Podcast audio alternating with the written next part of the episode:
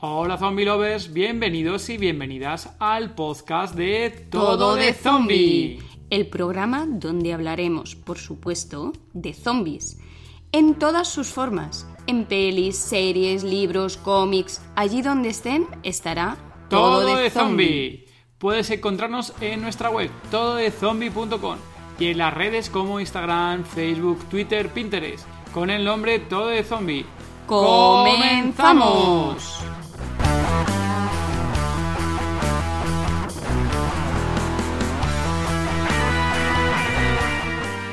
Episodio 28 del podcast Todo de Zombie. Hola Zombie Lovers, somos David y Gema y somos Todo de Zombie. Hola David. Hola Gema, ¿qué tal Zombie Lovers? Aquí estamos otro episodio más con la magia del podcast que estamos grabando esto anticipadamente. Posiblemente cuando estés escuchando esto, a lo mejor nosotros ya estamos con nuestro pequeño susurrador por ahí. Ya veremos. Bueno, Gema, cuéntanos, ¿quién nos acompaña hoy? Hoy nos acompaña Luna, presentadora de podcast de Tu PlayStation y su community manager, tanto de YouTube como del sitio web. También es redactora de la comunidad española de Laugh of Us España. Hola Luna, bienvenida. Muy buena, Gema. Pues sí, ¿eh? lo que has dicho es cierto, muy cierto. ¿Qué tal, Luna? Muy buenas. Bienvenida. Por fin hemos conseguido eh, cuadrar eh, horas, días y demás. Eh, Agenda, sí. Todo ha sido culpa mía, lo, reconozco, ¿eh? porque es que hace imposible. Siempre era un pero, me salía algo raro, pero bueno, ya estoy aquí, lo que le importa. Oye, Luna, cuéntanos, ¿a, qué te dedicas tú? Pues, a ver, trabajo Mm, no mucho, bueno, sí, eh, depende en qué país, pues ocho horacas eh, son mucho. No, no sé, no, no voy a decir dónde trabajo exactamente, pero quedaros que están bien de juegos. O sea, trabajo en una página web de videojuegos y ahora, bueno, me han ascendido. Eso sí, voy a cambiar el horario que tengo ahora y ahora voy a estar trabajando con cosas de, de fraude y todo eso. Digamos, eh, KIC y AML. Quien entienda, entendió. Oye, enhorabuena por el acceso. Gracias. Y nada, y bueno, eh, eh, bueno, en el día a día también, pues estoy con la página de tu PlayStation, como bien habéis comentado, en Telasofaz España, no tanto ya, porque ya el juego ya ha tenido su momento, ya está en reposo, ya no hay tanto de lo que hablar, pero bueno, siempre que vayan ocurriendo novedades o yo que sé, algún día que les dé por sacar un DLC o cualquier cosa, pues ahí estaremos nosotros para para comentarlo y para ir añadiendo contenido. Cuéntanos, Luna, ¿cómo empezaste con tu PlayStation? Pues mira, antes de tu PlayStation estuve, no sé si empecé, no me acuerdo, en, hace cuatro o cinco años, seis incluso te diría. Estuve en diferentes webs como Legión de Jugadores que fueron donde me enseñaron todo lo que sé, a, a yo qué sé, a saber cómo se maneja el SEO, a usar bien el WordPress, todo eso. Y luego también estuve incluso en Games Tribune Magazine. Fue, bueno, no fue corto, pero también aprendí bastante. Por problemas que no voy a contar, pues no, ya no pertenezco ahí ni tengo mucho contacto con la gente de ahí. Aprendizaje, que es lo que importa. Luego también estuve en diferentes webs, también fui CM de generación Xbox. Xbox, yo, ojo. eso no me lo esperaba, ¿eh? ahí, te, ahí quedado pillado. Y luego, pues nada, eh, un día pues me cansé. Un amigo me, me dijo, oye, pues estuve para de, de, redactar y de todo. Me dijo, si quieres volver, pues estoy en un grupo tal, tu PlayStation. Y al final, pues en tu PlayStation, un día un entrevistador que teníamos se puso malo le hizo, le tiene que hacer una entrevista a Mako Mods, no sé si sabéis quién es. No. Un diseñador de, de consola, bueno, de consola, no, que modifica consolas muy guay también, que también hace cosas de zombie, ya lo pasaré. Sí. Ajá. Y bueno, y a partir de ahí pues me cogieron como presentadora de, de podcast porque le gustó cómo lo hice y tal. Y al final pues me fui a la leche de redactar, pasé de redactar y pasé a, a manejar el contenido audiovisual de la página, por así decirlo. Y llevo tanto YouTube como también soy CM de, la, de, de tu PlayStation. También a veces una chica me intenta ayudar, una redactora también, porque no puedo con todo. Presentadora del podcast y bla, bla, bla, y ya está. Y lo que me habéis dicho vosotros. no está nada mal, ¿eh? Vaya currículum que tiene. Madre mía. Hace lo que se puede para no aburrirse. ¿Cuántos episodios lleváis más o menos ya en el podcast? Pues ya llevábamos dos temporadas. Yo no sé si hemos hecho. Yo, en las que he estado, treinta y tantos, cuarenta quizás te dirías, que muchos tantos, yo no me acuerdo. Cada semana era uno. Un sábado, venga, mm, recuerdo que era trabajar y, ya decía, joder, me tengo que despertar a hacer el podcast, qué pereza. es que... Es más, alguno de vuestros podcasts eh, que los hemos estado escuchando, ¿no? Para estar más al día de, para hablar contigo, había alguno de los, tus compañeros que salen en el episodio que decía, no, yo estoy aquí todavía en la cama dormido, no me he levantado. Oscar también, que está siempre con el cafelito en la mano, otro que llega tarde, otro que por su culpa se me escucha doble el micro porque no sé qué hace. Bueno, un show. Antes de empezar, es, un show eso. Qué bueno. Y luego, bueno, y ya ves ahí con lo que estás con el podcast, llevas el tema de la, Estás tú presentando directamente todo el podcast, llevas toda la parte de contenidos, de contribución y demás, de, contenidos de la web. Y luego, aparte, hay otra cosa ahí súper chula que, hemos visto que también haces. La verdad es que yo no conocía el nombre como tal, ¿eh? Pero vamos, yo creo que tal cual lo tenías tú puesto en Twitter y que nos cuentes un poquito aquí a los oyentes qué es Virtual Photographer. ¡Ostras! vale, pues mira, esto descubrí yo hace medio año cuando salió, cuando empezó a salirte de antes incluso, a mí me dio por, siempre me daba por darle al modo foto cuando había alguna opción, porque tampoco hay muchos juegos y tal, pero con las sofás había un hombre que es súper famoso, se llama Verdu, que creo que trabaja en Dice de, de A Games, captando imágenes. Y a mí me sorprendió un montón cómo lo, cómo lo hacía. Joder, pues si él pudo hacerlo, ¿por qué no lo puedo hacer yo? Pues me empecé a viciar y a viciar y a viciar y aprendí cosas de fotografía. Mi novia fotógrafa también. Y me decía, oye, pues esta luz quizás te vale para tal. Se ponía conmigo delante de la pantalla, me ayudaba. Bueno, hasta que ya se fue ella, porque yo estaba hasta los cojones de, de que yo me pasara horas y horas ahí. Y llegó un punto en el que en vez de jugar, me llevaba, podía terminar como ahora a las 12 de la noche de trabajar, me iba corriendo como una loca a la Play, la encendía y decía, bueno, en vez de avanzar la historia, pues me voy a buscar puntos de luces, me voy a buscar no sé qué, y me pongo a hacer fotos, bueno, me podía llevar hasta las 6 de la mañana. Recuerdo el día, en lo de la cuarentena fue para mí un dolor de cabeza, porque como no salía de casa, era trabajar foto, trabajar foto, foto, foto, trabajar foto, todo el día así. Bueno, el caso que no sé, virtual photography te lo puedes tomar de muchas maneras. Están las personas que hacen fotos en ordenador, que es donde salen las pepinas de, de, foto, porque tienen unas gráficas diferentes. Y también está, pues, hacerla en consola, que es lo que me dedico yo, porque yo tengo un ordenador de, decente, de normal. Me dio por ahí y empecé y empecé y empecé. A la gente le empezó a gustar también lo que hacía. Yo no entendía por qué, pero como a la gente le gustaba, digo, joder, pues, pues si le gusta, pues sigo, ¿no? y aquí pues, es lo que es lo que me gusta hacer ahora, es mi hobby número uno. O sea, si me dices que prefieres ir a Disneylandia o ponerte a hacer fotos con la Play 5, te voy a decir la Play 5 y ya está. o sea que yo flipando con la foto, es que es algo que, que me apasiona y voy a seguir con ello y hasta que no aprenda el último rincón de cada juego y la última expresión de cada personaje para poder captarla y hacerme mis paranoias mentales en la foto, no voy a parar. Nada, si busca fotos chulísimas, ¿eh? Y tanto, bueno, que de hilos que tienes y comentarios de retweet, que vamos, que, que no son pocos, ¿eh? Ya, ya, ya. Yo, yo nunca entendí cómo, cómo pude llegar a eso, pero a la gente le gusta. Y yo me alegro, ¿sabes? Porque hay gente que incluso, no últimamente, ¿eh? que me las roban mucho, pero sí que, que gente que me las pide, ¿no? O que me dice, oh, gracias por el trabajo que estás haciendo. Me escriben por mensaje privado, yo pensando, pero qué trabajo, si es que yo lo hago porque es como un mono y es como la gente que, que fuma, supongo, ¿no? Digo, yo lo hago porque me gusta, yo qué sé, pero que me digan eso me sorprende un poco. Y la verdad es que me he propuesto incluso una meta, que es que algún día algún estudio, aunque sea pequeñito, que tenga algún juego en mente, plante un modo foto en su juego, que un día me contacte y me diga, oye, me gustan tanto tus fotos que quiero que las fotos que hagas tú salgan como presentación de mi juego. Hostia. Eso va a ser mi sueño. Hostia, esa será muy buena, ¿eh? Y, ya con esto me da igual que sea un mini estudio que no, ya con eso yo ya me muero en paz.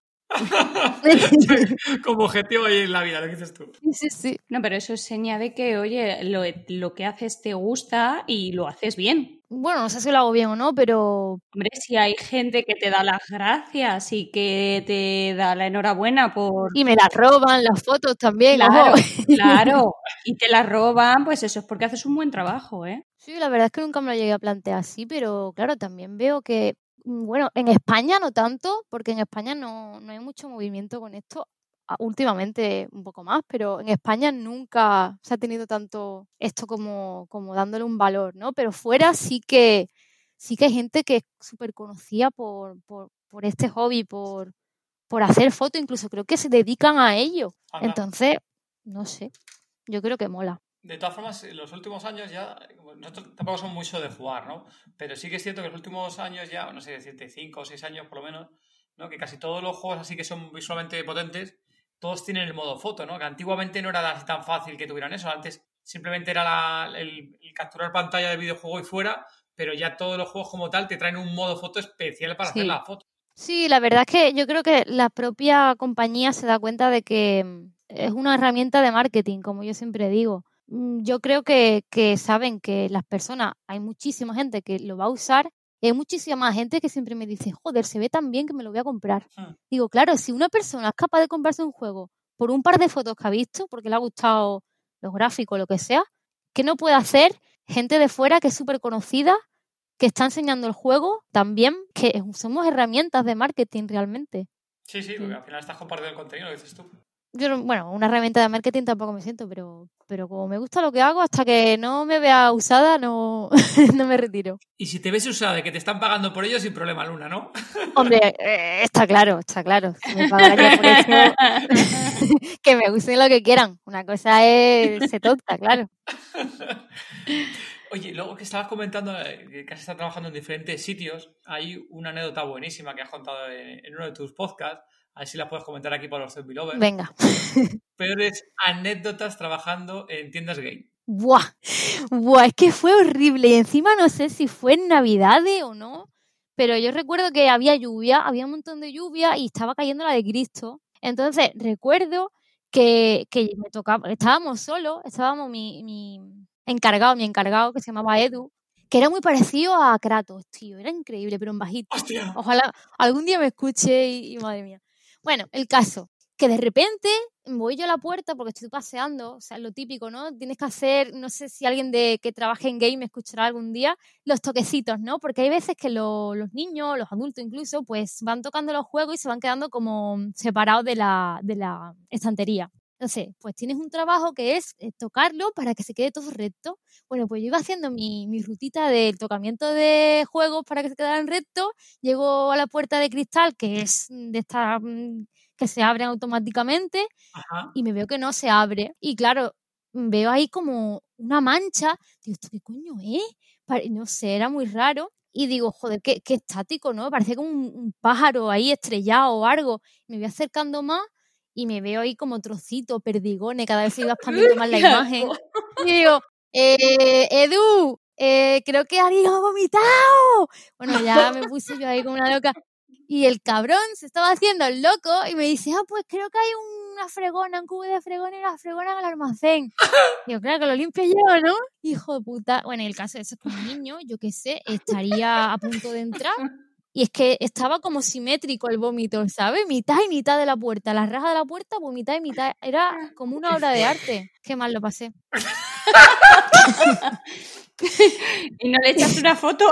Eso fue- eso- No, no, no, no, no. Que va, que va. Yo soy muy. No sé cómo se dice. Escrupulosa no, porque ya he visto de todo, pero es que no me imagino recordando unos últimos días de trabajo así, ¿sabes? Bueno, y la, la otra anécdota era el ladrón de los amigos. O sea, había un pavo que estaba buscado por la policía y todo, porque iba a todas las tiendas que podía solamente robar amigos.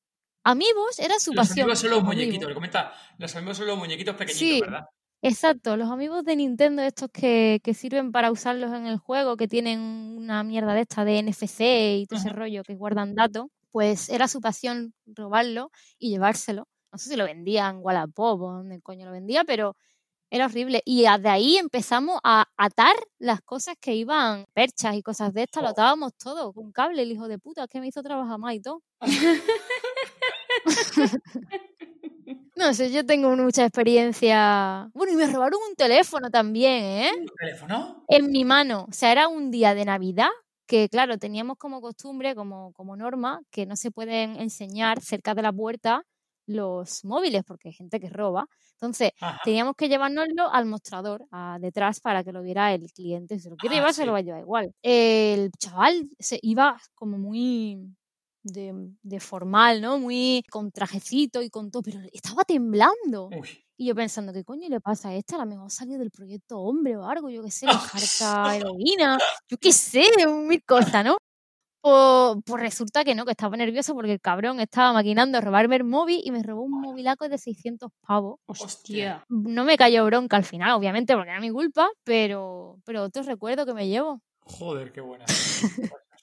Esos siempre son los momentos lo que es esto, que te, que te llevas ese momento siempre en la, en la memoria, ¿no? Luego esa anécdota para volver a contarla cuando te lo preguntas.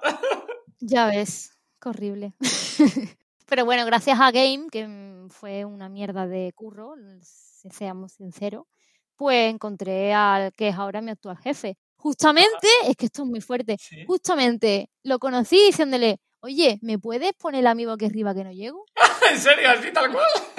Te lo juro. Y entonces él venía, era un cliente habitual, venía con la familia, venía con el de esto, no sé cuánto, y un día pues me enchufó en su empresa. y así estamos. Ya está, esa es la realidad. Qué bueno. Fíjate. No hay nada como tener contacto, Luna. Ya ves que sí, eso es verdad, es una gran verdad. Siempre hay que tener contacto. y luego, bueno, eh, de cositas sí que sabemos que, que te gusta una de las, de las sagas que también te, mola un montón de, videojuegos, ¿no? Es la de, Walking Dead, la de, ¿cómo se dice? Telltale, ¿no? Telltale Games. nunca la había sabido, o sea, le preguntas a la menos adecuada. Telltale, ¿no? Telltale. ¿Cómo se dice? Increíble, es que yo nunca sabía cómo se dice eso. O sea, cerró la compañía y todavía no sabía cómo se decía.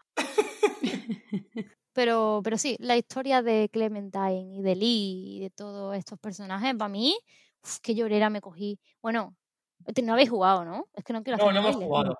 No, pero puedes hacer a spoiler aquí ya en esta parte la mayoría de los zombies lo han jugado y si no, con lo que tú comentes, acabarán jugando, así que tampoco te preocupes. Luego cuando entremos en más materia de Last of Us, ahí sí que haremos un aviso spoiler y ya entraremos a trapo con, con cosas concretas del juego. ¿Qué, ¿Qué, te gustaba? Sobre todo, cómo han sabido... Bueno, a ver, no tiene nada que ver con, con lo que me gusta que sean de zombie, ¿no? Sino el cómo han sabido llevar las decisiones, ¿sabes? Porque un juego de decisiones, yo creo que Telltale y Quantic Dream son los que empezaron a, a de verdad hacer juegos que, que de verdad sientes que tus decisiones tienen peso.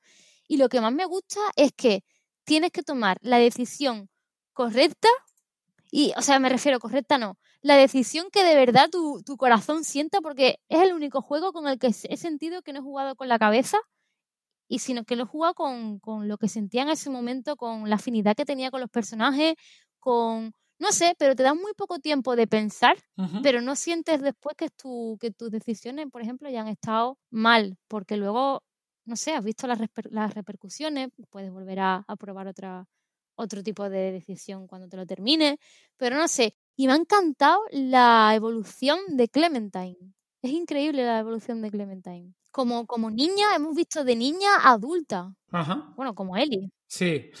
y no sé, me, me ha gustado mucho también quizá cómo han sabido relacionar tanto una historia de decisiones con zombies, que es como si perdiera un poco la magia, no, sino un poco la realidad, pues yo me he sentido súper real entre, entre monstruos, ¿no? Vamos a llamarlos monstruos, zombies, como queréis llamarlo. No sé, es una saga que me encanta por eso. Me la volvería a pasar, tengo que volver a jugar. Es que como no tiene modo foto, no me engancho. Eso le falta, sí, no en modo foto como tal está montado. Tampoco tiene mucho que fotografiar, o sea que. No, no, la captura directamente ahí sí de pantalla. Claro. es una saga muy chula. Al, final también lo que tiene, ¿no? Lo dices tú, el tema de decisiones, que aquí en el universo que tienen ellos, cualquier decisión que estás tomando, ¿no? Está afectando no solamente a tu personaje, sino que al resto.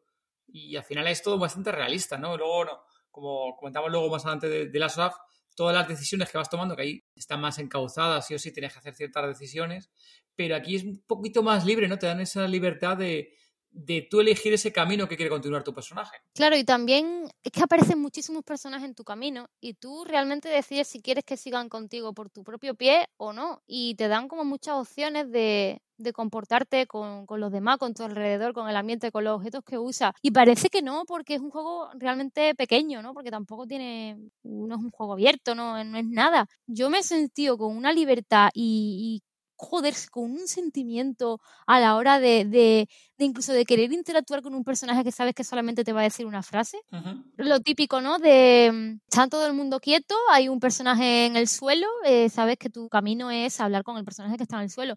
Pues a mí me ha apetecido hablar con tres personas, tres personas alrededor, porque quiero que me cuenten más información, quiero saber más sobre ello yo qué sé, ¿sabes? Eso, eso no te lo produce cualquier juego. No. The Walking Dead sí, es que no sé explicarme. O querer saber más sobre, sobre zombies, o por qué eh, ha pasado esto en estas épocas, o por qué le afecta, de qué manera le afecta a una familia, a un personaje solitario. Eh, no sé, tienen tantas personalidades y tantas cosas que contarte realmente el juego, que es como una, es una historia interactiva. Pero no sé, siempre te deja con ganas de más y eso no lo consigue cualquier juego. Así que recuerdes que historia sí te quedas así más, más perpleja con alguna de las historias de, de, la saga. ¿De todo lo que ha pasado en The Walking? Sí, así que te recuerdes de, joder, esto me queda traumatizada o me, o me chocó bastante. Una chica que se quería suicidar y que sin conocerte de nada te pidió que, que sí, que la mataras. Hostia. O la decisión de, de decirle a un padre, mata a tu hijo que la mate tu mujer o lo mato yo. Hostia. Eso es muy impactante. Sí. Qué bueno. Bueno, y ahora a vosotros más que os afecta. a nosotros como papás nos afecta. ¿sí? claro, ahora hablo de niños y eso venía abajo ya, no, no. Vamos para arriba. Para arriba. No, aquí ya somos muy de humor negro también, así que sí, te preocupes. No te preocupes. Y también ver cómo Clementine ha tenido que, bueno, dejar su vida, ¿no? Porque en una vida de zombies, o sea, donde haya zombies, haya destrucción y apocalipsis, ¿qué coño va a tener de futuro, no? Pero como que la poca normalidad que podía experimentar se ha visto truncada por porque hay una personita que ha aparecido y que ella se siente con la obligación de hacer algo porque, porque tiene esa moralidad, ¿no? También ves la moralidad del personaje y que ha decidido dejarlo todo o, o saber que puede tener una vida mejor, pero lo que siente pues ha sido eso. Cómo cuida esa, esa, esa decisión durante todo un juego. Es que no quiero hacer spoilers. Pero eso, no sé, que me sorprenden muchas puedes, cosas puedes Clementine, sobre si todo. quieres comentar alguna cosa sin, sin problema, puedes comentarlo, ¿eh? de todas formas. No, era sobre todo el pequeño. Bueno, ahora no recuerdo cómo se llama porque ahora me confundo con el. con el de Dina. eh, y a J es el, el de aquí. el de, de, Walking, sí, sí. Una duda, de esta saga de The Walking Dead, eh, por desconocimiento, entre los diferentes juegos, porque hay diferentes episodios, diferentes temporadas ¿no? de, de, los videojuegos, ¿había relación entre las decisiones que tomabas en el juego anterior con el siguiente? ¿O eran completamente independientes uno de otro? No, sí, sí, sí que tenían, tenían incluso un guardado y un cargado. Tú guardabas el juego final, del, por ejemplo, de la primera temporada. En la segunda temporada te decían que si querías cargar tus datos de guardado de la primera temporada. Entonces, todo lo que tú habías hecho Hostia. te lo resumía en, el, en, la segunda temporada, como un mini resumen al principio. Plan de, oye, Ajá. ha pasado tres años de que no estamos haciendo juego, pues te lo resumo para que te acuerdas, te acuerdes. Sí. Pues eso, sí, sí que te lo, sí que cuenta, sí, todo cuenta. Oh, pues, o sea que sí, si, si, te habías cargado un personaje el anterior, a lo mejor en el siguiente ya no aparecía, ¿no? Sí, bueno, más que personaje, o, o recordarte, por ejemplo, eh, ha muerto de tal manera. Y tú dices, uh -huh. hostia, es verdad, porque yo lo maté de tal manera. Porque a lo mejor si no tenías el dato de guardado, te dice aleatoriamente ha muerto de tal manera y tú te quedas, perdona, pero si no, ¿qué me estás contando? Yeah, claro. Pero sí, sí. Bueno, ahora vamos a comentar de. Vamos a entrar en materia con The Last of Us. Y antes de nada, queríamos saber, para ti, The Last of Us 1, ¿qué significó para ti ese juego, Luna? Fue la primera vez que me pude enfrentar a mi gran miedo, que era jugar a un juego que me produjera terror sola. Uf. Y me hizo pensar mucho que la vida es súper corta y la vida es, no sé, cosas que son normales, ¿no? De pensar de, bueno, pues la vida es corta, aprovechala. Como que se te queda más interiorizado cuando ves algo tan real, ¿sabes? Algo que has estado viendo desde durante 10 horas, porque son 10 horas lo que te dura el juego, 12 horas, no era más. Pero es que creo que fue la primera vez que lloré, pero a lágrima viva con un juego pensando, realmente ha empezado como muy gore, muy dramático, muy de zombie, pero ha terminado de una manera tan humana que, que no sé, es que me, me, me, se me clavó mucho en el corazón.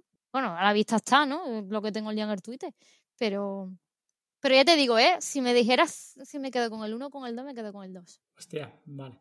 Bueno, pero el 1 te marcó tanto, bueno, aquí para que los conozcan los zombie lovers que están escuchando, eh, ¿qué tatuajes tienes, eh, Luna, en el cuerpo? Joder. Tengo ah, en el brazo derecho eh, el tatuaje de, de Eli, el típico. Es que este ya lo lleva todo el mundo. No te diría que es no lo. Es que lo lleva todo Cristo. Y un día me voy por el metro y me voy a rascar y estoy rascando el brazo a otro. ¿sabes?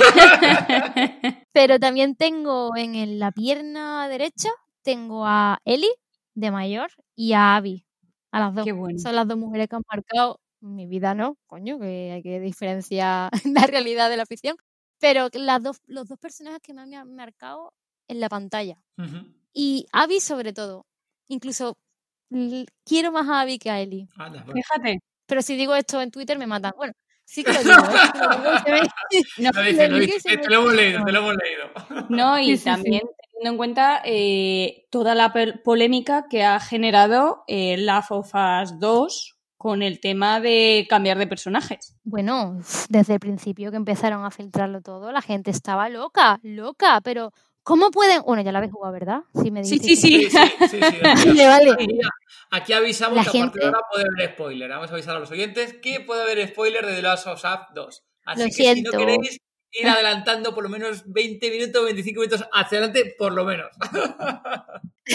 Sobre todo la gente estaba muy desquiciada porque decía que cómo iban una tía mazada, cómo iba a cargarse a Joel. Ojo, Fíjate. para ello, para ello que, que muriera, yo creo que les jodía que muriera a manos de una mujer, ya no solamente de Abby, sino que como nuestro Joel, que era un mercenario y era la hostia y se cargaba 50 hordas, ¿cómo podía morir a manos de, de una chica? Que en realidad, ¿quién coño era esa chica? Chico, pues, no sé, tienes que empatizar con los personajes si de verdad quieres saber eh, por qué hacen las acciones que hacen. Nadie le dijo nada a Eli cuando empezó a reventarle la cabeza a los amigos de Abby, ¿sabes? Desde luego. No sé, perdona que te interrumpa, que eh, también porque yo creo que la gente como que visualizaba que Ellie era la protagonista realmente y que el hecho de que Abby tomara protagonismo ma- matando a Joel, pues mm, como que no lo vio bien. Sí, también, claro, eh, sobre todo eso, que, que Eli siempre ha sido, pues, Este juego ha tenido mucha polémica eh, por todos los lados. sí, sí, sí, que si eh, Abby era trans, que si Abby no sé qué, pero es lo que tú dices, que, que Eli para todo el mundo es la protagonista y nadie le está quitando su terreno de protagonista. Pero es que hay que entender que en The Last of Us en realidad no hay protagonista. Para mí no hay ningún protagonista. O sea, eras protagonista en el... Ni siquiera era protagonista en el 1, porque el protagonista era Joel. Entonces, Ellie era la acompañante de Joel y, y vale, pues era la chica que, que inmune, ¿no? La, la, la cura y tal y cual. Pero en realidad quien llevó ese y marcó esa ruta fue Joel, Sí. que llevó a esta niña allí y la sacó él, porque por ella la hubiera cascado. Hmm. Claro, entonces, para mí Ellie, pues sí, pues tiene su parte de protagonista, pero hay que entender que todos tienen su- sus mijitas, ¿no? De, de protagonismo. Incluso Dina tiene su parte de protagonismo. Yo creo que cualquier personaje que, es, que por un momento, con un aleteo de mariposa, ¿no? Como se suele decir, es capaz de cambiar el destino de, de, de, Ellie, por ejemplo, que la salvó de un chasqueador, incluso en el tráiler, joder, que se vio. Para mí ya es una protagonista. No sé, pero yo vi incluso en este juego más protagonista a Abby Ellie, porque Abby demostró que evolucionó como personaje. Abby demostró que supo perdonar desde el principio. Bueno, cometió su venganza, pero porque estaba hasta los cojones. Si a mí me matan a mi madre, a mi abuela, lo que sea, si hay dos Joel, pues le reviento la cabeza a dos Joel. Eso es así. Eh, eso es así. Claro. Pero yo qué sé, hay que entender que, que Joel, no- por ejemplo, no le dio la oportunidad al padre de Abby de decirle, sácate de en medio o te disparo. No, él fue a machete y reventó a todo el mundo, que entiendo que estuvieras cabreado, pero las consecuencias vienen detrás. Claro. Entonces, para mí, Abby, Abby perdonó la vida a Ellie y dijo, mira, mm, te tiro en un de estos y o no sé qué pasó con ella, eh, te dejo aquí y que vengan a por ti, no te mato, yo ya he cumplido lo que tiene que hacer y ya está. Pero es que Ellie fue a por ella.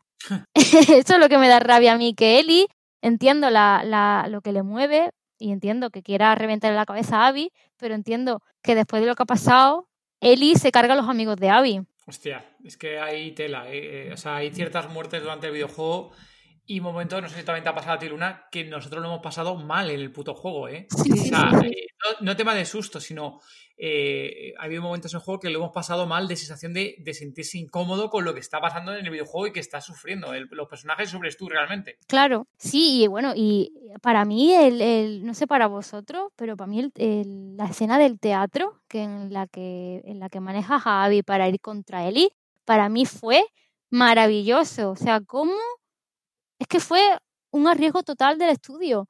Y, y fue, yo creo que funcionó perfectamente. Yo entiendo que la gente, incluso hubo gente que, que, que se dejó matar 55.000 veces pensando que así pues no tendría que matar a, a Ellie, pero tampoco hay que ser muy tonto Sí, para saber que esto era simplemente una transición para, para ponerte en la piel de Abby sí. y, y ver como a, a Ellie como, como enemiga, ¿no? Porque las dos son enemigas al al fin y al cabo.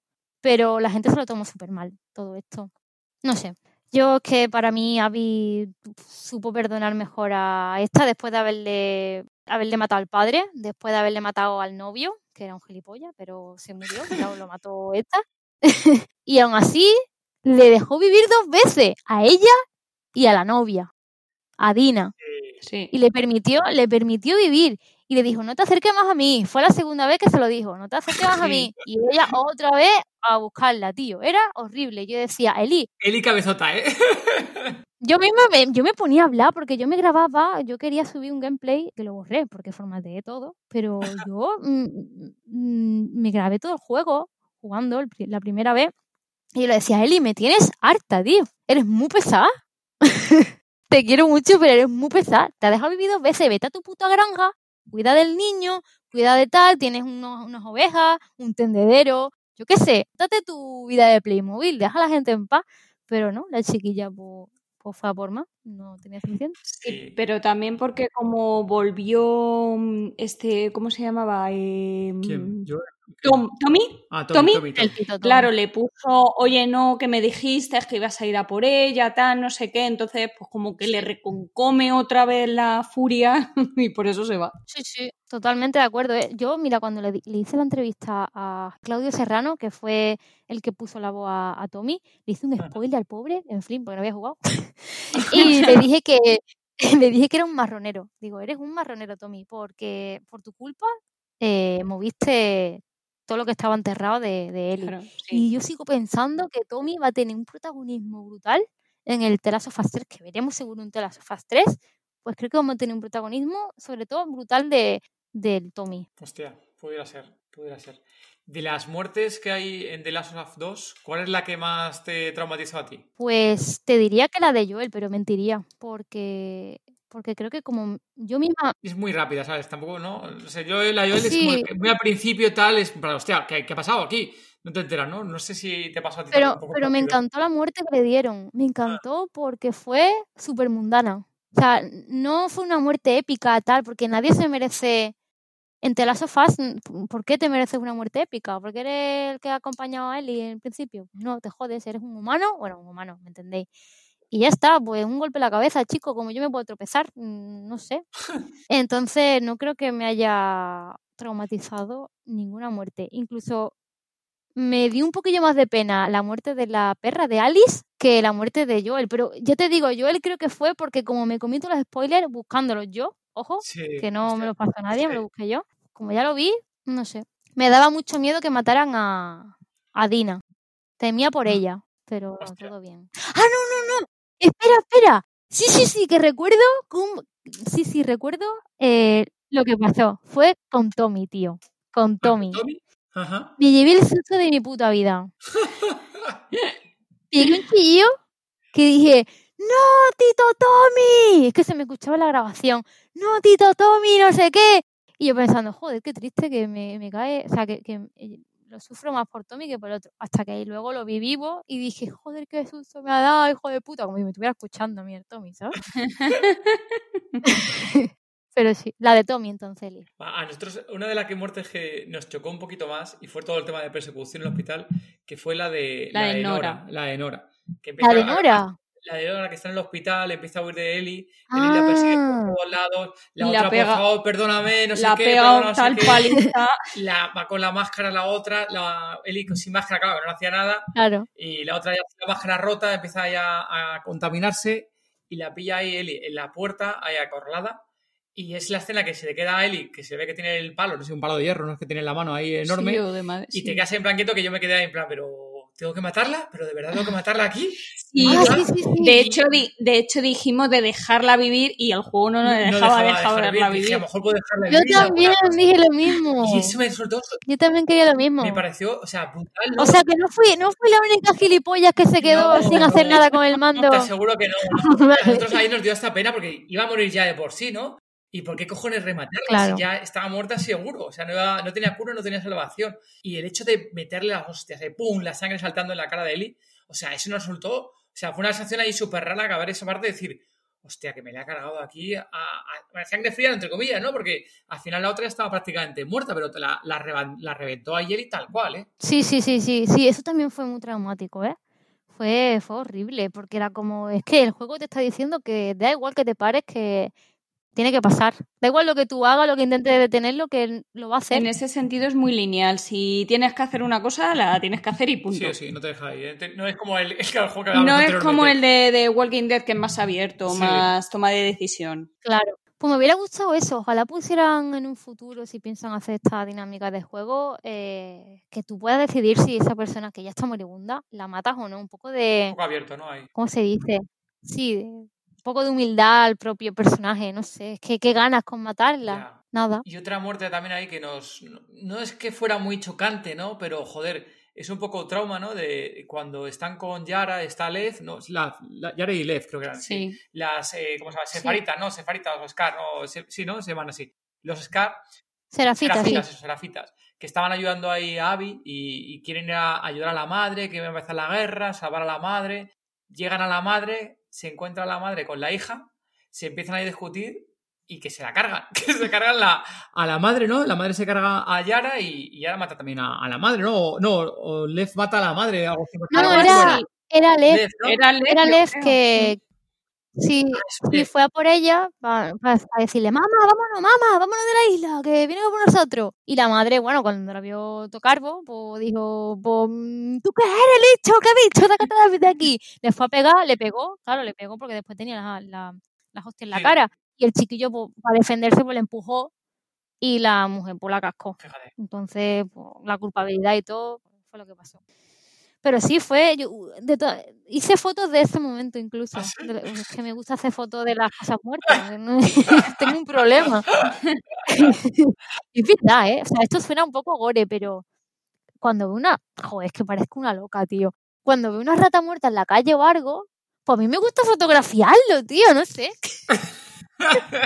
Oye, Pido Eh, perdón al está bien, público. está bien, que- está bien. O sea, eso no, es na- no lo veo nada malo, ¿eh? Otra cosa es que cojas a Maradona y te- No, que veas a Maradona muerto y te hagas No, con no, Maradona, no. ¿eh? No, no, Maradona es un ese no pinta nada. Pero, mm, pero no, sí que, sí que me gustó mucho, sobre todo, eh, encontrarme personajes muertos, ¿no? Tipo la madre de tal, y es que encima en un escenario tan bonito y con una luz tan bonita, es que no se podía perder. ya buscando tus puntos de luz para hacer las fotos. Luego la paso, de verdad. y luego, ¿qué más? Otras muertes así también, bueno, la de, de Jessie también, eh, bueno, y Jessie, bueno, una que no- a Gema le dio un poquito más de pela, eh, penilla fue Mel, cuando murió Mel, que estaba embarazada, a No, Gema le dio... Por empatía. por empatía le dio... Pero, eh, eso. ya, claro, pero eso no cuenta. Si hubiera estado en situación de no bombo, seguro que no hubiera tanto pena. Tuve empatía con Mel. Ahí, ya está. Uf, es que la, la Mel, no sé, era como muy tonta. Era como, chica, ¿no ves que tu novio te está engañando con Era, era para decirle un Poco chica espabila. Pero bueno. Amiga, date cuenta. Una pregunta, porque hemos empezado a hablar del 2, pero. ¿tú, tú esperabas que hubiera dos? O sea, cuando acabó el 1, ¿tú eras partícipe y deseabas que hubiera una segunda parte? ¿O como acabó el 1, Hola, y tu tanto. parte decías, hasta aquí la historia, no quiero más, y la habéis dejado como estaba cerrada y hasta aquí llega? No, porque yo me sentí engañada. Claro, porque tú imagínate, quizás te sientes identificada un poco con, con Ellie, porque es la niña, porque es la, adolescente y tal, y le está diciendo la persona que para ella es su padre o su Sí. mm, referente paterno, lo que sea, en tu cara que te está mintiendo, yo necesitaba una respuesta. Claro. O necesitaba saber si a Eli le iban a contar alguna vez la verdad, o qué hubiera hecho Eli, o tal o cual. Y la verdad es que, es que la segunda parte era necesaria. Había gente que decía que no, pues yo no sé por qué. Y luego, ¿tú crees el, si, si estuviera en tu mano, ¿no? lo que le pasa un poco ahí a, a Eli, de enterarse o no enterarse de la, de la verdad, de lo que había pasado o no había pasado, ¿tú hubieras preferido contárselo a Eli? O sea, le hubiera dicho a Eli, mira, Eli, mira, estamos aquí en el hospital, te van a hacer aquí la que te van a liar, a salvar a la humanidad, ¿qué, qué hacemos? ¿Nos vamos o te quedas? Yo se lo hubiera dicho. Bueno, joder, es que es muy difícil. Porque claro, tú depende de lo, de la situación, ¿no? Y si a la que están pillando es una amiga tuya, pues mira, a lo mejor se lo pregunto y si se quiere quedar, porque se quede. Pero ¿y si es alguien más importante? ¿Y si es, Claro. es la persona a la que quieres? ¿Y si es tu abuela? No sé. Yo depende. Quizás sí que me hubiera callado. Pero luego me la llevo con el coche. Bueno, no, porque ya me carga el cirujano, que es el único que sabe lo de la no había más. Claro, es que era un poco, no te daba tiempo a pensar. A ver, ahí a Joel lo entiendo. No entiendo que mate tanta peña cuando ya estabas a punto de irte por la puta puerta de salida, Claro, pero no sé. Sí que se lo hubiera dicho. O sea, no se lo hubiera dicho, pero se lo hubiera dicho en el momento que me preguntó lo de, em, júrame que lo que me dices de la luciérnaga es verdad. Ahí le hubiera dicho, mira, Eli, como no te voy a ningún lado, ¿dónde coño vas tú con cuántos años? Con tres de, de vas tú. Em, pues sí, mira, esto ha pasado. No hay nadie más con la cura, te iban a reventar el cabolo. ¿Qué quieren?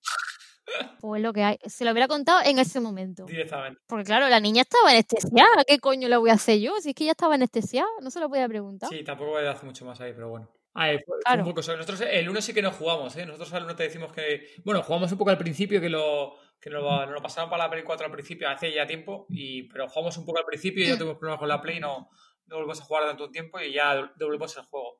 Y para jugar al segundo, pues un amigo nuestro, José, un saludo, José, nos contó todo lo que había pasado en el 1 para que, claro, para poder jugar al 2 supiéramos un poco de, Entendiéramos. todo, entendiéramos un poco de la, de la trama, claro. Porque si no, vemos que matan a Joel y, pues bueno, pues vale, pues han matado a este tío. Claro.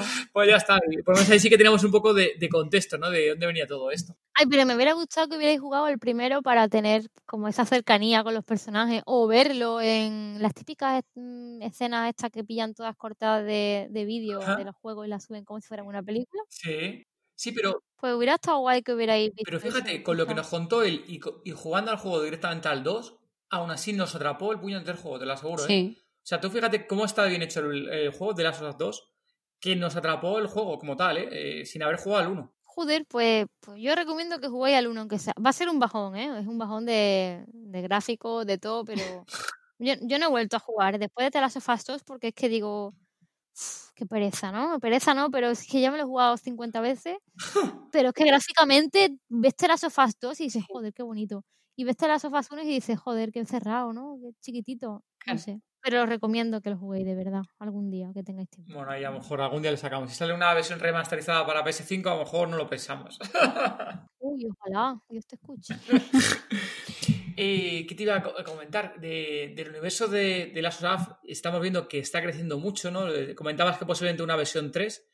En esa, en esa tercera parte de- del juego, eh, ¿cómo te gustaría que fuera esa, esa tercera parte? Pues a mí me encantaría que por fin pudiéramos relacionarnos con las luciérnagas mediante Abby. O sea, para mí la tercera parte va a ser Ellie buscando a Dina. Ajá, Creo que, que a Dina la secuestran, me lo invento. ajá. El pequeño AJ, ah, perdón, JJ eh, aprenderá de. Hostia. O sea, Ellie le enseñará tipo a lo Clementine con, con AJ. Eh, y creo que Abby, veremos la parte de Abby con Lev eh, siendo una luciérnaga. Y creo que en algún punto las luciérnagas mm, todavía tendrían algún tipo de informe con el que salvarse del virus y van a ir otra vez a por Ellie. Ah, Entonces creo que de alguna manera, creo que Abby quizá intentará avisar a Ellie y sus caminos se cruzarán y no sé si serán enemigas o serán compañeras en el camino, no lo sé. hostia, qué buena esa. Para mí esa es la historia que me montan en el cabolo, ¿eh? que tampoco me he hecho mucha cuenta, porque luego... A nosotros, tal como acaba el juego, la verdad que a nosotros la tercera parte nos la pide de que ellas colaboren juntos en la, en la tercera. Que eso yo creo, para algunos fans que le han criticado tanto en la segunda parte, que pase eso en la tercera, tiene que ser romperle la cabeza, ¿no? Les tiene que estallar directamente la cabeza. Sí. Pero nos molaría que colaboraran, lo que es esto, que colaborasen ellas directamente la tercera La una parte. con la otra, sí. Ah, Buah, ojalá, ojalá. Y, y que incluso haya la posibilidad de un multi o algo que uno maneja él y otro maneja a Abby. Buah, se está ya yendo. Ah, por cierto, en la, en la escena del 2, bueno, ya acabé- estamos ya me he reventado con spoilers, así que seguimos con los spoilers. Si alguien sigue aquí, avanza, avanza, avanza, avanza, que seguimos con spoilers. En la parte final, cuando están luchando, la parte de la. Bueno, que está la gente crucificada, que es brutal también esa escena, es buenísima cuando sales Sí, de la, en la casa, playa. vas andando a la, a la- a la playa y ves que estos tíos están pirados, ¿no? Lo siguiente, con la gente crucificada en la, en la playa. Y cuando baja, ¿no? Y ves que está ahí Abby que todavía sigue viva, que Ellie la baja, y empiezan a pelearse la una con la otra en la barca. Ahí no sé a ti, pero a nosotros ahí el juego nos pidió que en esa pelea final te cambiara de un personaje a otro personaje para Sí. pelear. Pues sí, ¿eh? Oye, hubiera estado muy bien. O sea, no me lo había planteado así, pero sí que hubiera estado muy bien. Hubiera sido muy dinámico, hubiera sido muy chulo. Eh, que te hubieras puesto en la situación de cada una. de cada uno. Porque eh, yo en mi caso solamente estaba llorando, porque yo jugué llorando, diciendo, no, Eli, por favor, Eli, por favor, no quiero hacer esto. Yo pa- pausé la- el juego, dejé el mando un rato, tuve que, que respirar un poco porque dije, ¿cómo puedo estar haciendo esto sabiendo que, que, que, que yo estoy de parte, más de parte de una que de la de otra? Y en realidad solamente el juego me da la opción a vengarme de Sí, una Sí. no sé si en algún momento se volverá mm, de, no creo, ¿no? Tienen que ser un juego lineal, no de decisión. Imagínate tener la posibilidad de elegir quién muere y quién vive. Uf, me pasa que son O o que no muera ninguna. el estudio como tal, yo creo que tiene tanto trabajo por detrás de estos juegos que hacerlo tan abierto, o sea, les supone un problema muy grande a ellos. Sería horrible, sería horrible. El presupuesto. es Pero sí que lo que decís otro y, y sí que hubiera estado muy guay. Eso no lo había planteado, oye, luego lo diré por ti. Sobre todo, a nosotros, cuando acaba más o menos el juego, o sea, al final nos da la sensación, ¿no? Que nosotros somos muy de- del género de zombies, de apocalipsis. Que todo es esto, bueno, aquí lo hemos comentado yo creo 1500 Sí. veces, sobre todo Gemma lo ha hecho un montón de veces, ¿no? Que todo el tema de lo que dices tú también al principio, de toma de decisiones, que al final ninguno son ni muy buenos ni muy malos, ¿no? Todos tienen que tomar sus decisiones por ellos mismos, por los que les rodean, por salir adelante, por sobrevivir, y todo eso les hace seguir hacia adelante. Y claro, llega un momento que dices, joder, fíjate este que mal ha sido porque ha hecho no sé qué, que cargado no sé cuánto. Sí, sí, pero, Pero- es que la otra también se ha cargado a no sé cuántos para llegar ahí. Que es que al final cada uno ha tenido ahí. y todo que lo nadie que ha sido. Nadie es un santo, es un apocalipsis. Es imposible ser un santo o una santa en el apocalipsis. y todo lo que hay detrás de todo lo que ha vivido Abby, todo lo que ha vivido Ellie, que ninguna de las dos realmente es mala porque cada una mira por lo suyo. Claro, sí, sí, eso, eso está bien. O sea, lo que hay que plantearse es eso, que en, en el mundo del The Last of Us no hay ni, ni buenos ni malos, yo, solamente hay supervivientes. Entonces, lo único que quieren es vivir y si hay algo que se le impide, obviamente, como lo haríamos cualquiera, vamos a luchar para que ni nosotros mismos ni nuestros seres queridos lo pasen mal. Y si hay algo que se interponga, mm, pues vamos ya por ello, está claro. Y eso es lo que intenta en realidad enseñarte The Last of Us por muchos zombies, bueno, zombies infectados y por mucha tontería que haya ficticia, realmente te enseña mucho de, de real, ¿no? De, de, los, de los sentimientos, de, de la realidad humana, del sufrimiento, de, de todo. Es que es como un reflejo de la vida misma, pero, pero hecha juego. Sí, sí, eh, No es, sé, es total, ¿eh? Y una, una pregunta, eh, así no sé te- qué se te pasó a ti por la, por la cabeza. Cuando está Ellie con Dina, ¿no? Cuando ya ha acabado gran parte del juego, están ahí en la granja con las ovejitas, Con el niño. con el niño con JJ por ahí, Dina se ve que es feliz, JJ también. Ellie está ahí, como decía Gemma, un poco rayada antes de que venga Tommy, es que la vuelva loca del todo. Tú tuvieras que, si fueras Ellie ahí, no tuvieras que dar la granja y hubiera dicho, mira, Tommy, que te den por culo que yo no me muevo de aquí. Yo creo que, que no hubiera tomado la decisión de Eli porque yo soy muy... Soy una persona muy solitaria y muy... ¿Cómo se dice? Solitaria no. Independiente. eh, no, tampoco independiente. Uraña, una uraña, no sé, los típicos abuelitos que están en casa y no les gusta. Bueno, yo soy muy de, mm, de tener eh, con mi pareja, por ejemplo, yo lo doy todo, ¿no? Por, por esa persona. Entonces yo no hubiera dado no, no me hubiera ido del lado de, de mi pareja sabiendo que tenía un niño y que si me voy se quedan solos. Claro. Es que las estás abandonando y te están pidiendo que no te vayas. Se lo dijo Dina llorando, ¿sabes? Y a mí me pareció que Eli fue muy egoísta en ese momento porque eh, eh, les había dejado solos. ¿Con dónde coño te vas ahí? ¿Con tus padres? ¿Con los padres del chino? Es que, perdón, ¿eh? No sé, no, con el- de, ¿cómo se llamaba? De Jesse. Es que... Sí. Pero, pero no sé, me pareció horrible y una decisión nada acertada, una, de- una decisión obligada, obviamente, por el guion, porque yo creo que si Eli hubiera tenido la oportunidad de decidir como una persona mm, única, solita, eh, tal, se hubiera quedado con, con Dina. Pero, no sé, fue muy frío esa, esa escena. Fue como, no, no, me tengo que ir, tengo que terminar esto y tal y cual. Pero ¿qué coño tienes que terminar? ¿Por qué tienes que matarla a la chiquilla? Déjala ya. Ya está resuelta, tienes Claro. tranquilidad, estás feliz con tu familia, ¿no? Es, Pero tío, que tenía ovejitas, ovejitas. Y vaquitas y de todo, y un campo súper bonito, tío. ¿Qué me estás Sí. contando? ¿Para qué coño? Y un vinilo. ¿Y cómo coño encendía el vinilo? No, pero, pero ya en serio, me pareció como un- como obligatorio, ¿no? Eso me pareció mal. Podría quizás plantearlo de otra manera, que, por ejemplo, alguien le hubiera dicho, oye, pues han cogido a Tommy. Quizás, entonces sí, pero por una persona que ya no está y ha pasado cuatro o cinco años, bueno, tres o cuatro años que está muerto, no lo vas a revivir. Hmm. Pero tu familia sé que puede morir. Bueno, da igual, es que Eli es así. Ahí luego también te digo que nosotros cuando llegamos a ese punto de la naranja y tal, yo pensé que era el final del juego que ya se había acabado. Digo, mira, ya está, hasta aquí está el juego. Bueno, pues no está mal el juego, qué tal y qué cual. Joder, ya ves, esa parte fue como, como un suspiro, ¿no? Como un espacio de, de joder, ya está, que porque todo era tensión. Todo era Sí, tensión sí. en cualquier momento. Y era como, bueno, pues vamos a dar este momento de tranquilidad. No tienes es prisa. verdad, ¿eh? Exacto. Te voy a dar este momento de tranquilidad para luego otra vez. Otra vez meterte caña, sí, pero es verdad, es lo que dices tú ahí, eh, Luna, que ese- no me había dado cuenta de ese tipo, ¿no? Que, que esa parte te la pone como pausar un poco, ¿no? Para, oye, por, no puedes ir con tanta intensidad lo que dices tú de parte del juego, bajar un poco el ritmo, tranquilizarte, que reflexiones, ¿no? Que tanto, al igual que Eli, que se pone que está como reflexionando, ¿no? De todo lo que ha hecho, los flashbacks, etc., ¿no? Pues que tú, Sí. nosotros como jugadores, ahí que, que estemos ahí un poco pensando de lo que ha pasado o ha dejado de pasar, ¿no? Antes de continuar, claro. Sí, es un momento reflexivo de- y ver cómo ha terminado, por ejemplo, la consecuencia de todo este tiempo que no la hemos visto, que todavía la afecta y tiene ese pensamiento, em, esa locura, ese psicótico un pensamiento de Joel y ese miedo de la oscuridad, de, uf, sí, la pobre también está un Hmm. poco ida, pero sí, Y, oye, hablando de los de Last of Us 3, joder, hasta que lo pronuncie bien. Telow 3, voy a decir Telow 3, acaba sí, antes. sí, yo también decía esto en el podcast. Telow 3. Eh, ¿Qué te parece el tema de que HBO haya comprado los derechos y vaya, bueno, haya, esté produciendo la, la serie? Me da un poco de miedo, también te Sí. digo, porque lo único que teníamos de, de The Last of Us era pins, teníamos eh, una figurilla así suelta de una edición tal y teníamos un cómic. Bueno, cuatro cómics, pero uno que tenía todo. Pero ahora es que es como que me da miedo que se convierta en algo súper comercial. No sé, que pierda esa esencia que tenía de un principio, que era es esto y esto y punto. Y me da miedo, ya no, porque creo que obviamente la, la serie se va a adaptar al juego. Pero me da miedo que de alguna manera acabe dándole al público lo que quiere, no lo que de verdad quieren con- contarte. Ya. Viendo el problema que han tenido con Abby, me da un poco de miedo que la serie quizá lleve otro rumbo, no sé.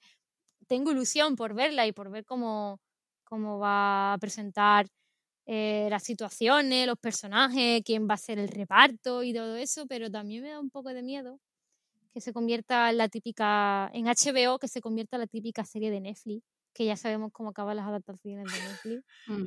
Sí, veremos a ver, ¿no? Y luego también cuántas temporadas hacen de la, de la serie, ¿no? Porque al principio lo, lo que sabe de la serie se va a basar en el 1, con la historia del 1, y veremos a ver en cuántas temporadas quieren contar lo del 1.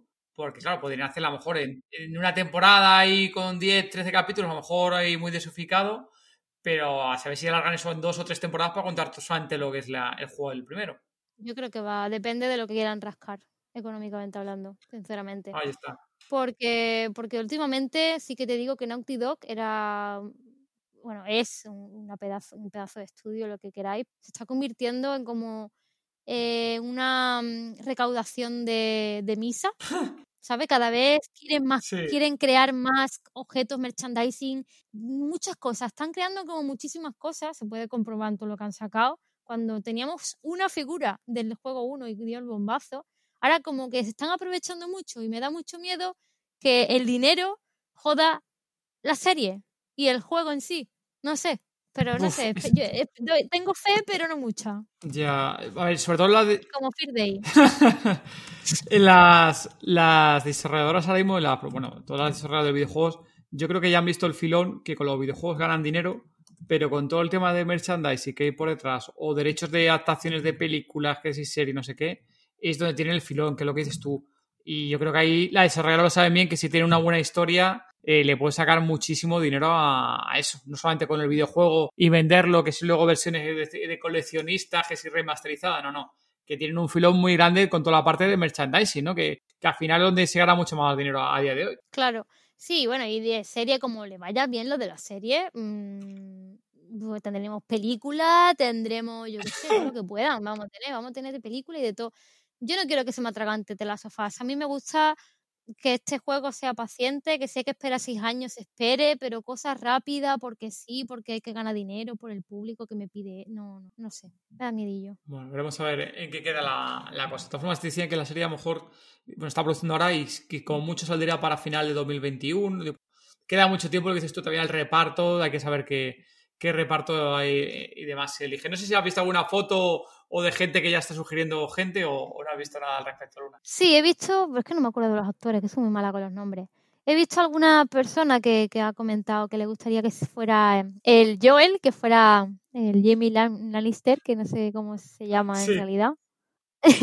y también he visto que le gustaría que fuera otra chica, pero es una chica así muy, muy delgadita y tal, no, no, no me acuerdo del nombre. Sale mucho porque todo el mundo quiere que sea ella, no sé por qué, porque tampoco Ay, se no sé parezca. qué chica ahora. La chica sí que no sé cuál es. Yo quiero que sea la, la chica esta que tiene el pelo rizado, que, mm, que me recuerda, yo le digo la Ellen Page del, del pequeñita, ¿no? Eh, ¿Cómo se dice? ¿Cómo se llama la chica esta? Que, se llama, que salió una serie de Netflix que creo que la cancelaron, que decía el mundo es una mierda o de fucking world no sé qué, Ah, la protagonista.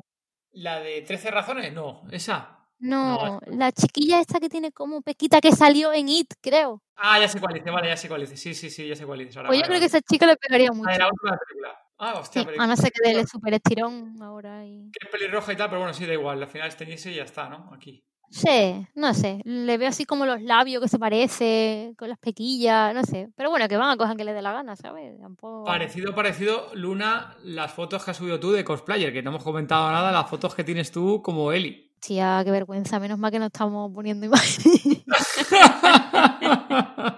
Todo lo que hice para ganar una edición Eli, que quedé finalista al final. Pues no me acuerdo. Pero tuvisteis ahí no sé cuántos votos y retweets y demás, esas fotos, ¿eh? Que yo se las pasé a todo el mundo y que no sé si llegamos a publicarlas en nuestro, en nuestro timeline. ¿eh? No me acuerdo si llegamos a publicarlas o no, ¿eh? Es verdad, es verdad. Sí, sí. Creo que sí, que comentabais las cosas y tal. Y decía, mira mis zombies, ¿cómo están aquí? Pero sí, sí.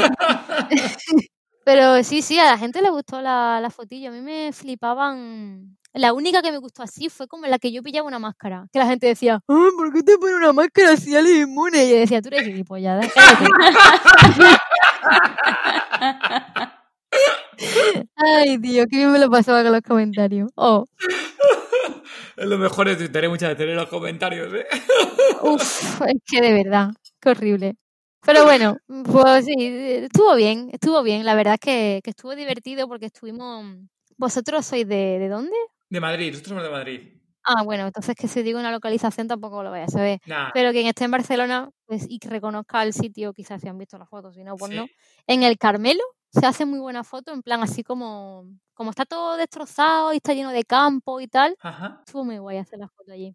Mm. Ah, qué bueno, sí, un poco apo- apocalíptico, ¿no? Como estás comentando. Y la que hizo la foto pues fue mi señora, la fotógrafa. Que no se le da nada mal, ¿eh? Nada mal, ya te lo digo, ¿eh? No, no.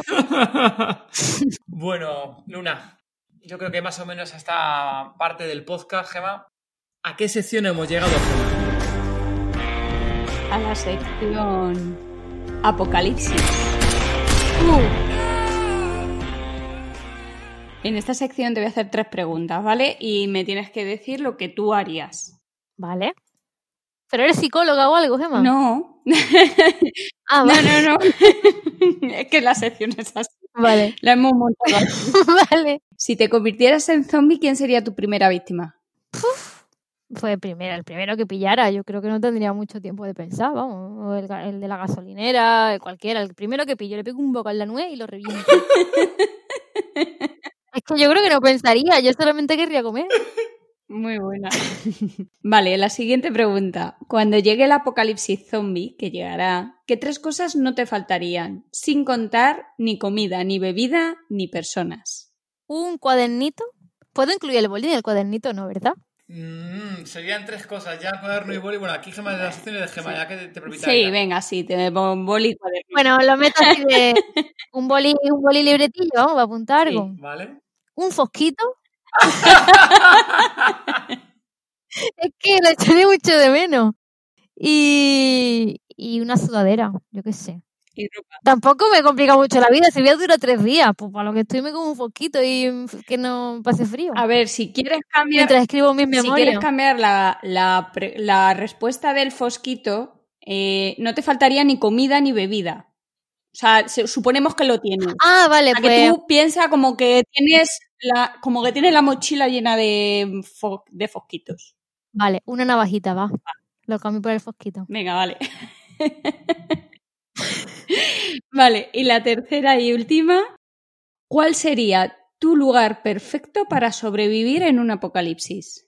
Pues mi oficina, porque no entra ni Dios. En serio. mi oficina, seguro, ¿eh? Buah. Sí, sí, mi oficina, vamos. Muy bien, Luna. Pues oye, pues muchísimas gracias por habernos acompañado aquí en el podcast. Por favor, dinos, no, dinos aquí a los oyentes dónde pueden encontrarte. Pues mira, me podéis encontrar en Rima Eternax con X. No sé por qué lo he cambiado, pero mira, me creía guay. En Twitter y en Instagram, pues igual. O sea, en Instagram tampoco hace falta que vengáis porque nada más que hago quejarme de que me roban las fotos, pero en Twitter, pues sí, yo creo que en Twitter pues podéis estar porque a lo mejor lleváis, yo qué sé, algún sorteillo de los que participan. Ah, y bueno, y eso, y que muchas gracias también por haberme invitado, por haberme esperado y por ser paciente, sobre todo por, por, por estar aquí con vosotros, porque vamos, que tampoco eh, era para tanto, que no soy la reina de Saba ni nada y que me ha hecho mucha ilusión que me esperarais y que, bueno, que hayamos podido grabar este podcast, que me lo he pasado muy bien. Nosotros igualmente. Ha, ha estado muy entretenido. ¿eh? Muchas gracias a ti. Bueno, pues Zombie Lovers, recordar que podéis encontrar en la página en todoestomi.com todas las notas del episodio con lo que ha comentado Luna, los enlaces, eh, enlaces también a sus redes sociales, colgaremos alguna que otra foto también que nos pase Luna y aún que otro hilo de los que ha hecho Luna súper chulos eh, en Twitter. Muchas gracias por habernos escuchado y volveremos con un próximo episodio el día 21 de febrero. Mientras tanto, por favor, dejarnos comentarios en la página web centrozombie.com, en iVoox y no os olvidéis de las 5 estrellitas en Apple Podcast. También sabéis que nos tenéis por Spotify y en la Mega Costa del Sol. Chao. Adiós. Adiós. Bye.